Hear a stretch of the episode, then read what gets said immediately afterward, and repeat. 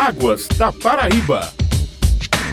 Cerca de 300 trabalhos científicos serão apresentados durante a realização do 21º Congresso Brasileiro de Meteorologia. O evento, que está sendo organizado pelo Governo do Estado por meio da Agência Executiva de Gestão das Águas do Estado da Paraíba, a ESA, em parceria com a Sociedade Brasileira de Meteorologia, vai acontecer a partir da próxima semana na cidade de Campina Grande. Quem vai conversar conosco hoje é a meteorologista da ESA, Marli Bandeira. Bom dia, Marli e seja novamente bem-vinda. Bom dia, muito obrigada, né? Estou à disposição para maiores informações acerca do 21º Congresso Brasileiro de Meteorologia. Como você falou anteriormente, né, a Sociedade Brasileira de Meteorologia, juntamente com o governo do estado, né, através da ESA, estão na, na elaboração, né, provendo esse grande evento brasileiro de meteorologia. Nesse evento nós,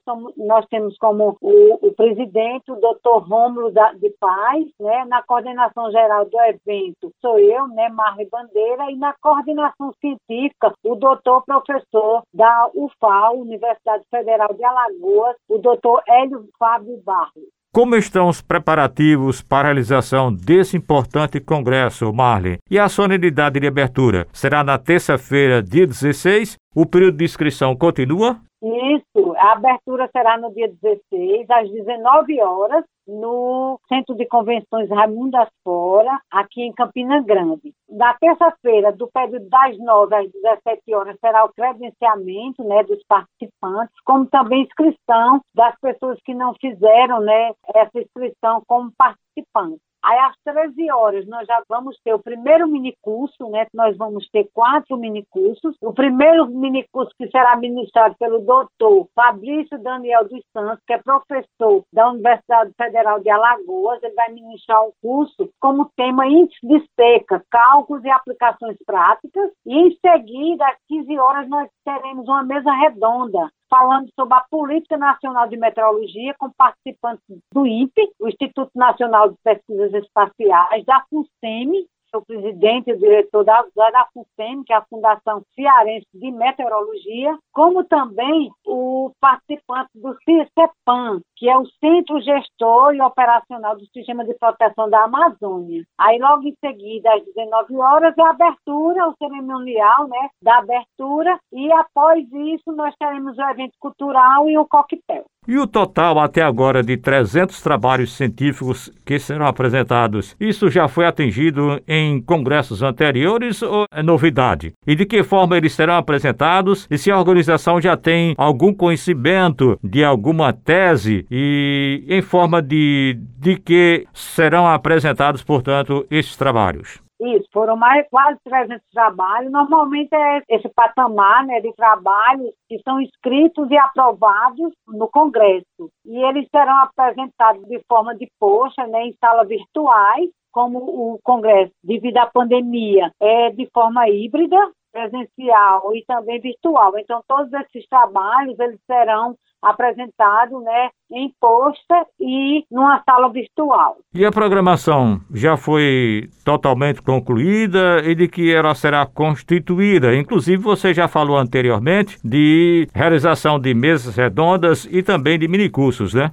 Isso, a programação já foi fechada, né? A confirmação de vários palestrantes, tanto de forma virtual como também presencial, né? Então, nós teremos quatro minicursos e cinco mesas redondas. Como eu falei, a primeira será no dia 16, é a Política Nacional, né? De Meteorologia. Em seguida, nós teremos a segunda mesa no dia seguinte, que é a reunião de agrometeorologia do Brasil, que será o tema agrometeorologia tecnológica, né? E o palestrante será o, o doutor Paulo Jorge. Em seguida, a palestra, como também plataformas digitais, é o, o senhor PhD, né? O Cleide, que é da Universidade da Flórida. E daí, já à tarde, nós teremos um workshop com várias empresas privadas de instrumentos meteorológicos, né, como a Obeco, nós teremos sobre radar, sobre vento, sobre monitoramento de qualidade de água e teremos como moderador a mestre em meteorologia Rafaela,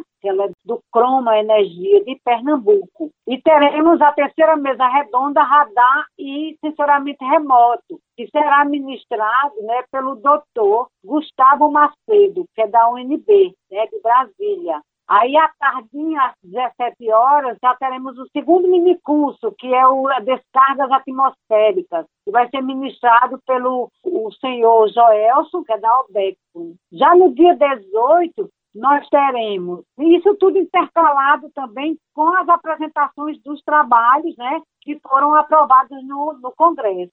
Nós teremos o terceiro minicurso, que é a introdução do processamento de imagem, que vai ser o doutorando Daniel com a doutora Juliana, né, eles são do INPE, então, eles vão ministrar também esse curso. E às 14h30 né, do dia 18, nós teremos uma mesa redonda, meteorologia operacional, diagnósticos e perspectivas futuras. Nós vamos ter a presença do diretor do CPTEC, que é do Centro de Previsão e Tecnologia e Tempo e Clima, do INPE, que é o doutor Gilvan Sampaio, a doutora Meire, da FUSEMI, e o doutor Luiz, que é o do CIPAM. Aí, às 16h30, nós teremos a quinta mesa redonda, que será Meteorologia e Energia Renovável, que é o doutor Gilberto Fisch, que ele é da Universidade de Taubaté. Aí teremos o último minicurso, aliás, o quarto minicurso, Utilização de Tecnologia e Baixo Custo para Instrumentos Atmosféricos, isso tudo no dia 18. Aí no dia 19 nós teremos o último curso, que será às 9 horas, que será a introdução às ondas de gravidade interna da atmosfera, que é o doutor Ale né, que ele é da Argentina, com o doutor Peter, também da Argentina. E quem vai moderar é o doutor José Brabo, que é da Universidade Estadual do Ceará. E às 11 horas nós teremos, né, das 11 às 11h30, nós teremos o encerramento. Ô Marlene, e também está confirmado de que a ESA vai montar um stand onde serão apresentados todos os serviços, inclusive como é feito o monitoramento diário do tempo da Paraíba? Isso, a ESA terá um stand né, montado lá no, lá no Congresso, né, lá no Centro de Convenções, e no, nesse stand nós, nós iremos né, apresentar todos os serviços, todos os produtos, todas as informações das gerências que estão na ESA, né, como também o monitoramento do tempo e clima né, no, no estado. Então, tudo isso em forma tanto de vídeo, é, digital, como também em forma de banner. Né? Então, nós teremos esse stand, a ESA, né, juntamente com alguns outros estandes de alguns órgãos também ligados à área de meteorologia, na, no 21º Congresso Brasileiro de Meteorologia.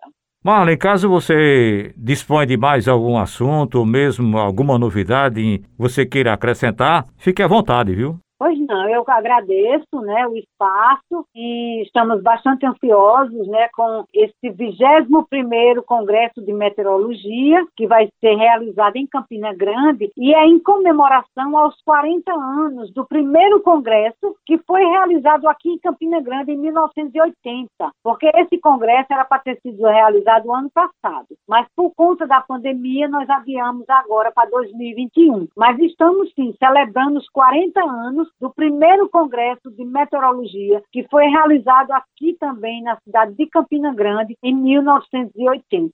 Eu agradeço e qualquer informação que o ouvinte queira, é só entrar na página do Congresso, que é, é CBMET, com.br. Então lá tem todas as informações, as palestras, os minicursos, os trabalhos que foram efetivados, né, que foram aprovados para apresentação. Então todas as informações estão no nosso site, né? Muito obrigada. Um abraço a todos. Nós agradecemos, portanto, aí a participação hoje no Águas da Paraíba, um programa da ESA, Agência Executiva de Gestão das Águas do Estado da Paraíba, da meteorologista da ESA, Mari Bandeira. Nós agradecemos também a você, amigo ouvinte, e até a semana que vem com mais um Águas da Paraíba.